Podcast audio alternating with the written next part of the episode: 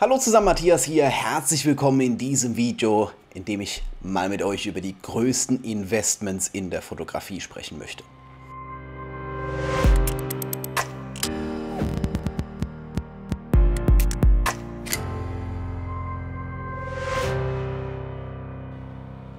Investments ist vielleicht so ein bisschen der falsche Begriff. Das klingt so, als müsste man jetzt äh, 20.000 Euro nehmen und diese Aktie kaufen oder sowas in der Art. Das meine ich gar nicht. Ich meine eigentlich, worauf solltet ihr euch fokussieren? Ich habe schon mal so ein ähnliches Video gemacht. Ja, das weiß ich. Aber ich möchte das einfach nochmal so verdeutlichen, weil ich der Meinung bin, dass viele am Anfang einen komplett falschen Werdegang haben. Also sich auf die komplett falschen Dinge fokussieren und einfach denken, äh, das ist so richtig, das wird schon so funktionieren. Ich habe viele Fehler auch am Anfang gemacht. Ich habe auch Geld zum Fenster rausgeschmissen, weil ich mir falsche Sachen gekauft habe. Ich habe auch Zeit zum Fenster rausgeschmissen, weil ich in falsche Dinge gemacht habe. Und deswegen geht es jetzt einfach mal genau um dieses Thema. Okay, womit fangen wir an? Der erste und wichtigste Punkt ist, den ich leider sehr, sehr oft sehe und auch sehr, sehr oft höre, sehr, sehr oft lese, hier in den Kommentaren beispielsweise unter den Videos, ist Praxis. Fotografiert.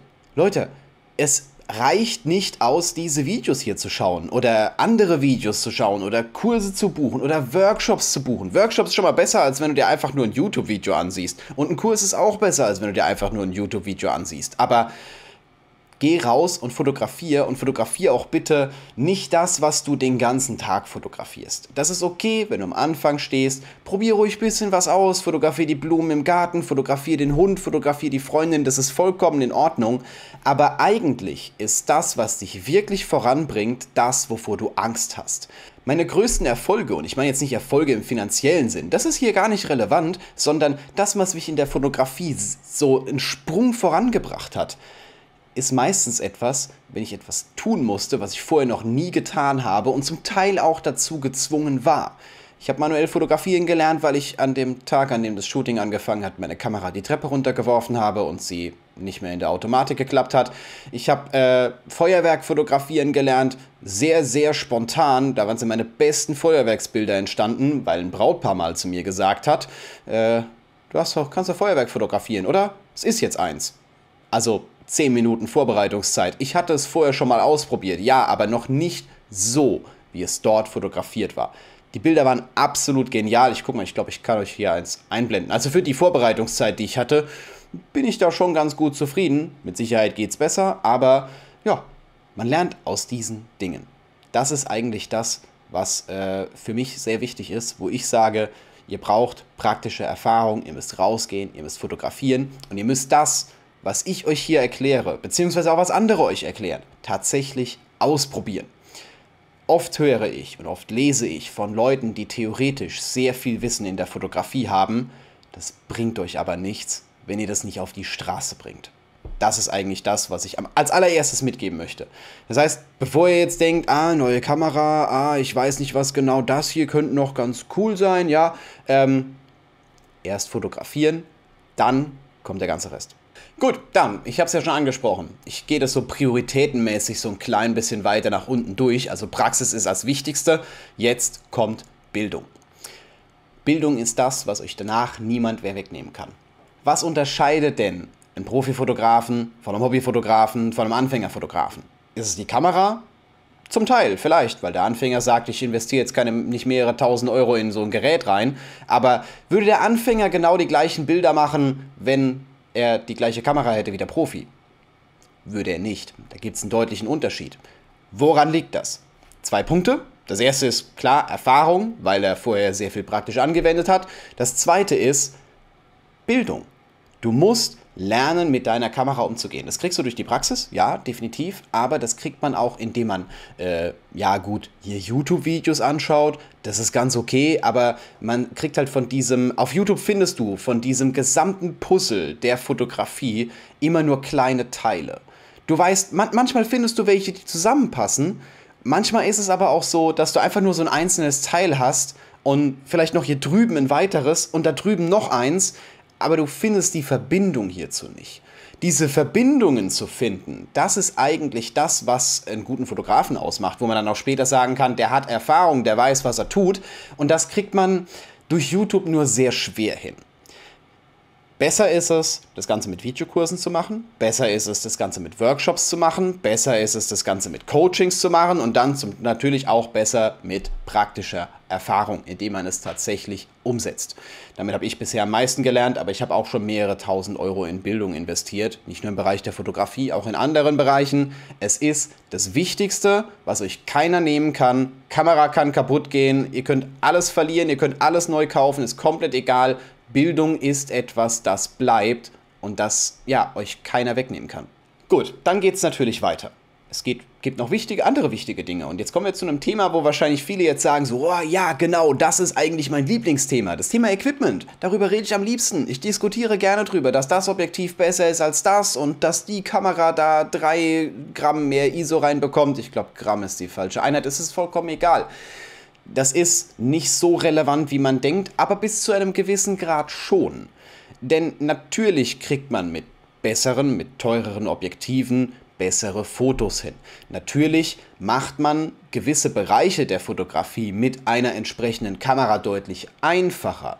Das ist der Fall, definitiv. Und wenn du jetzt sagst, ich gehe in einen gewissen Bereich, ich möchte mich jetzt, weiß nicht, mit der Landschaftsfotografie beschäftigen, solltest du dir ein gescheites Stativ besorgen. Wenn du sagst, ich möchte mich mit der Porträtfotografie beschäftigen, okay, besorg dir eine gescheite Festbrennweite.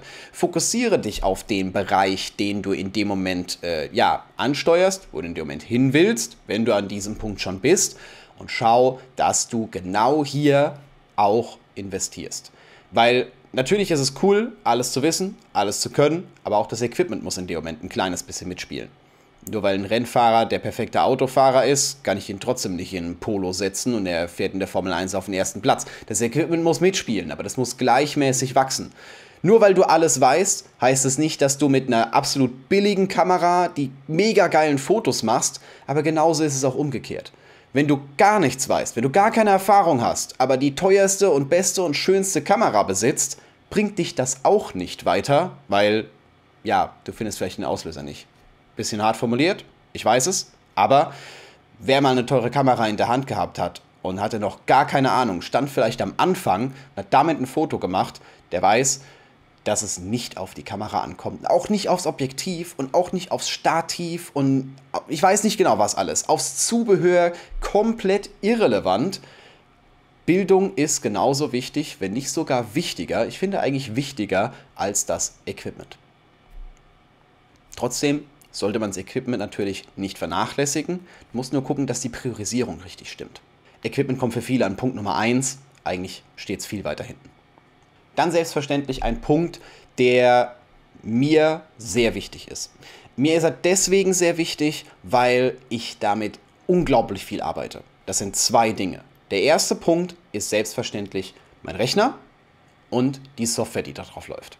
Ja, es gibt viele, die sagen, oh, die Adobe-Produkte, ich kann damit nicht arbeiten und was, Abo-Modell und das ist doch was, wieso soll ich da Geld jeden Monat zahlen und ich will das nicht. Ist vollkommen in Ordnung. Du kannst bearbeiten mit was du willst ich habe für mich festgestellt, die Adobe-Produkte sind für die Fotobearbeitung, nicht für die Videobearbeitung, da nehme ich was anderes, aber für die Fotobearbeitung finde ich, sind es die effizientesten Produkte, die ich bisher gefunden habe. Ich komme damit am schnellsten zurecht. Das ist für mich das Wichtige. Es ist schön, wenn man ausprobieren möchte. Es ist schön, wenn man neue Dinge erfahren will. Es ist schön, wenn man einfach mal guckt, was geht Mache ich auch gerne. Ich habe auch Lumina ausprobiert. Ich habe auch Capture One ausprobiert. Ich habe auch Premiere ausprobiert, After Effects, Final Cut. Ich glaube, ich habe alles mal so durch, was so irgendwie relevant ist. Nicht jede Software, definitiv nicht. Aber wenn es wirklich darauf ankommt, möchte ich etwas, was effizient läuft und ich möchte einen Rechner haben mit Power, der dahinter steht und diese Leistung auch bringen kann. Ich habe lange Zeit mit Notebooks gearbeitet. Ich habe auch lange Zeit mit noch so einem günstigen Windows-Rechner gearbeitet und ähm, habe halt einfach festgestellt, dass das für mich etwas ist, wo die Leistung im Hintergrund steht, wo, wo der Rechner nicht das liefert, was ich in dem Moment brauche und man wird auch schnell frustriert. Stell dir vor, du gibst ein, du versuchst den Video anzuschauen, das du gerade gefilmt hast, oder du versuchst vielleicht herzugehen und ein Bild zu bearbeiten und der kommt einfach nicht hinterher. Lightroom ist nur langsam und Photoshop ist mega langsam und dann macht es auch keinen Spaß. Von daher ist es für mich auch eine sehr gute Investition gewesen und selbstverständlich auch ein passender Monitor. Äh, einer, der vielleicht, gut, bei dem iMac ist jetzt einer integriert, der ist sogar sehr gut, aber einer, der dir auch die Farben richtig anzeigen kann. War für mich auch ein sehr, sehr großer Schritt, einfach einen Monitor zu haben, der richtig geil die Farben darstellt von meinen Bildern, der auch so aussieht, wie das Foto später selbstverständlich sein wird. Je günstiger das Gerät ist, mit dem du in dem Moment arbeitest, umso eher könnte es die Farben verfälschen und du postest die Bilder und die sehen auf deinem Rechner mega geil aus, aber jeder, der sie sich auf Instagram anschaut oder irgendwo anders anschaut, denkt sich einfach nur, nee, okay. Ich finde, es hat für mich auf jeden Fall zu einer deutlichen Verbesserung gesorgt. Jetzt kommen wir zu einer Investition, die sich für viele jetzt sehr eigenartig anhören wird. Ich finde es tatsächlich sehr, sehr wichtig. Und zwar das eigene Handy. Wie oft konsumierst du auf dem Handy? Wie oft produzierst du vielleicht auf dem Handy? Gut, für mich mag das vielleicht ein klein bisschen anders sein. Für den einen oder anderen Hobbyfotografen ist es dafür irrelevant. Da ist es fast egal, was man in dem Moment macht. Aber gerade jetzt aus meiner Sicht, wenn ich sage, ich bin auf Instagram aktiv, ich mache Stories, ich bin live mit dem Gerät, ich telefoniere. Gut, dafür kann man quasi jedes Gerät nehmen, aber äh, ich telefoniere damit den ganzen Tag. Ich bin am Schreiben, am was auch immer. Das Gerät ist der Mittelpunkt von allem, was ich mache. Also, wenn ich mich entscheiden müsste, den Rechner wegzugeben oder das Handy wegzugeben, ich glaube, ich würde den Rechner weggeben. Auch wenn es sehr viele Umstände bereiten würde, auf dem Handy Bilder zu bearbeiten. Aber warum geht man dann her und spart an dieser Stelle? Also ich finde, das hier war eine sehr, sehr gute Investition. Und ja, ich hole mir nicht jedes Jahr das absolute mega-Top-Modell. Ähm, aber es war mal wieder an der Zeit. Das kam neu rein. Das ist jetzt das 12 nicht das 12 Pro, das normale 12er, glaube ich. Und ähm, ja, es funktioniert. Auch mit gut Speicher, weil ich sehr viel für Instagram produziere, weil ich sehr viel für äh, TikTok beispielsweise ebenfalls produziere und das Ganze natürlich auch darüber hochgeladen wird. Dementsprechend muss das ein bisschen Power haben. Ich schneide auch gerne mal ein Video drauf. Also das hier ist eine sehr interessante Investition, die man vielleicht überdenken sollte, wenn man sagt, ich mache sehr viel mit meinem Handy, weil ich eben sehr aktiv bin, weil ich eben auch, keine Ahnung, auf Instagram, auf wo auch immer welcher Plattform sehr aktiv bin. Das heißt, denkt mal darüber nach. Es macht es auch tatsächlich einfacher. Also ich, ich mache extrem viel damit. Wenn man mal drüber nachdenkt, ist es schon einiges. Beim iPhone kann man sogar nachgucken, wann man was, wo, wie gemacht hat, aber vielleicht sollte man das nicht unbedingt, dann merkt man nämlich, wie lange man schon den ganzen Tag am Handy rumgespielt hat. okay, ansonsten gibt es noch wahrscheinlich viele weitere Punkte. Es gibt noch viele weitere Punkte, in die man investieren kann. Das waren jetzt nur so aus meiner Sicht die wichtigsten, wo ich sage, hier sollte man auf jeden Fall mal schauen. Es gibt noch andere Punkte, wo man jetzt sagt, so, ey, äh, irgendwie ein cooles E-Mail-Manager-Programm. Wahrscheinlich mache ich dazu auch noch mal ein Video, wo ich sage, das könnte relevant sein für euch. Und eigentlich ist das hier ein Video, das auf meinem Podcast rauskommen sollte. Wahrscheinlich mache ich die Podcast-Folge auch einfach so, dass ich da einfach nur das Audio mal rüberstelle. Aber ich habe genau für die Themen, die zum Fotografieren dazugehören, aber nichts mit der eigentlichen Fotografie zu tun haben, ausgegliedert.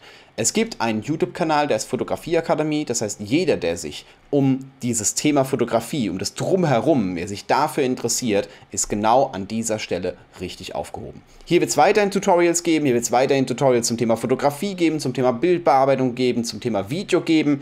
Das wurde jetzt in dem Moment nur ausgegliedert, weil ich der Meinung bin, irgendwann nimmt es thematisch mal so ein klein bisschen überhand. Und wer jetzt sagt, na, ich hätte gern mehr, kann zur Fotografieakademie gehen. Den YouTube-Kanal habe ich euch unter diesem Video verlinkt, beziehungsweise auch den Podcast-Kanal habe ich euch unter diesem Video verlinkt. Und ähm, ja, wer natürlich weiterhin Tutorials sehen möchte und alles andere, der kann hier bleiben. Der wird hier definitiv sehr, sehr viel finden und auch noch sehr viel mehr bekommen, wenn er eben weiter mit dabei ist. Ich werde nicht sagen, dass ihr abonnieren sollt. Das habe ich, glaube ich, bisher noch in noch keinem Video. So viel zu dem Thema. Schreibt gerne mal in die Kommentare, wenn ihr selber seht, so, ja, das war mein Investment, das hat sich für mich mega gelohnt. Einfach mal in die Kommentare schreiben und wir sehen uns im nächsten Video wieder.